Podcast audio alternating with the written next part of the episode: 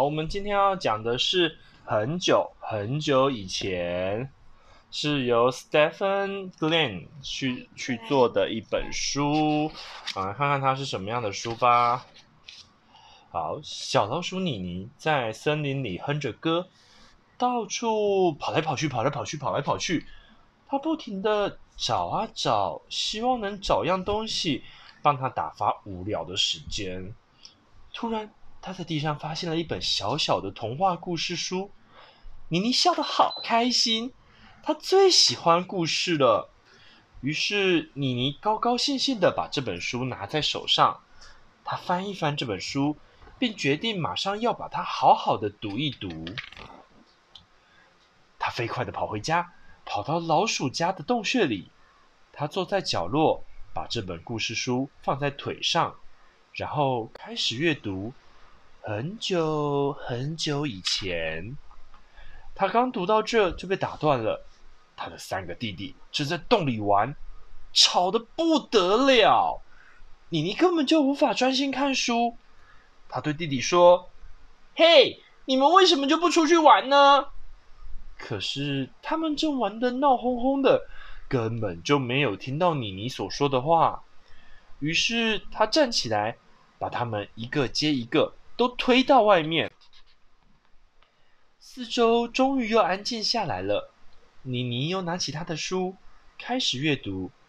很久很久以前，可是她又被打断了。老鼠妈妈正在用榛子准备晚餐。每当她用力的敲开一颗榛子，嘣的一声巨响，便传遍了整个洞穴。妮妮叹着气说。哎，在这里我永远都得不到安宁。他一面叹气，一面把这本书合起来。他将这本书夹在手臂下面，然后走到外面。他想，也许在外面的森林里，我会比较幸运吧。离老鼠家不远的地方有棵老橡树。妮妮坐在这棵树旁，再度打开她的书。开始阅读，很久很久以前，可是再一次的，他又被打断了。一只啄木鸟坐在橡树上，用它的喙猛敲着树干，咕咕咕咕咕咕，咕咕咕咕咕咕，咕咕咕咕咕，的声音在妮妮耳边响个不停。这只小老鼠生气的抱怨说：“哼，令人生气，令人讨厌。”然后他只好又把书夹在手臂下面，去寻找另一个能让他读书的地方。妮妮发现了一个老獾的窝，他想，獾通常在白天睡觉，如果我坐在他旁边读一点书，我相信他一定不会介意的。于是他很快的钻进这个窝，那只獾正在安安静静的睡在遥远的角落。四周静悄悄的，妮妮再度打开书本，开始读起第一页。突然，日欢开始打起鼾来，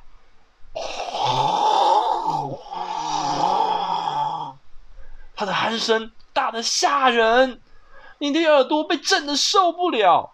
他很失望的摇一摇头，哦不，在这里他也不能读书。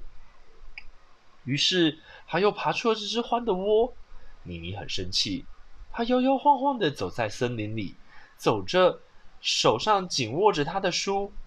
他来到一块空地，并在草地上坐下来。他竖起耳朵，仔细地听一听。这里既没有啄木鸟，也没有老鼠，或任何动物在打鼾。四周一片宁静。妮妮很高兴，她打开书的第一页，开始阅读。很久很久以前，突然风开始刮了起来，把书页吹得翻来翻去，翻来翻去。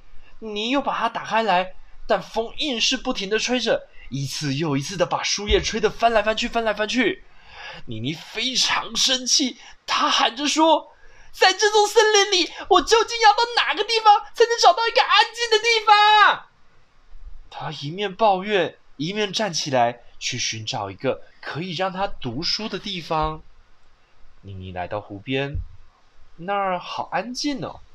她在湖边的一块大石头后面坐了下来，这样风就刮不到她了。妮妮再度打开书本，突然，青蛙开始了他们午后的音乐会，他们咕咕咕咕的叫着。每只青蛙都尽力的呐喊，想叫的比别人更大大声一点。哦，这真是可怕的噪音！妮妮好绝望，她的脑袋里充满了“咕咕咕”和锤击的响声，以及打鼾和“呱呱呱呱呱呱呱”的声音。好让这只小老好让这只小老鼠稍微读一下书。就在妮妮正准备把书抛在一边，准备放弃的时候，他突然想到一个主意。他心里想：“嘿，每个人都喜欢故事啊！”于是他飞也似的跑到獾那儿，然后再跑到啄木鸟那儿，最后再回到老鼠家。他邀请大家在某一天到湖边来听他说故事，他们都很高兴的接受这项邀请。并答应一定会去参加。当大家都来到湖边后，连同青蛙和妮妮在内，所有的动物都在坐在湖边的一块大石头后面，在那儿风吹不到它们。最后，妮妮终于可以开始朗读了。她大声的把这个童话故事念给大家听，他们都很专注的聆听。妮妮念着：“很久很久以前。”有一只小老鼠，它住在森林里，到处寻找一个可以让他读书的地方。突然，四下变得鸦雀无声，整座森林都静悄悄的，只有风儿静静的掠过湖面。当然喽，他也有在倾听米妮的故事呢。讲完了，嗯，好听吗？好听。来跟他说晚安。晚安。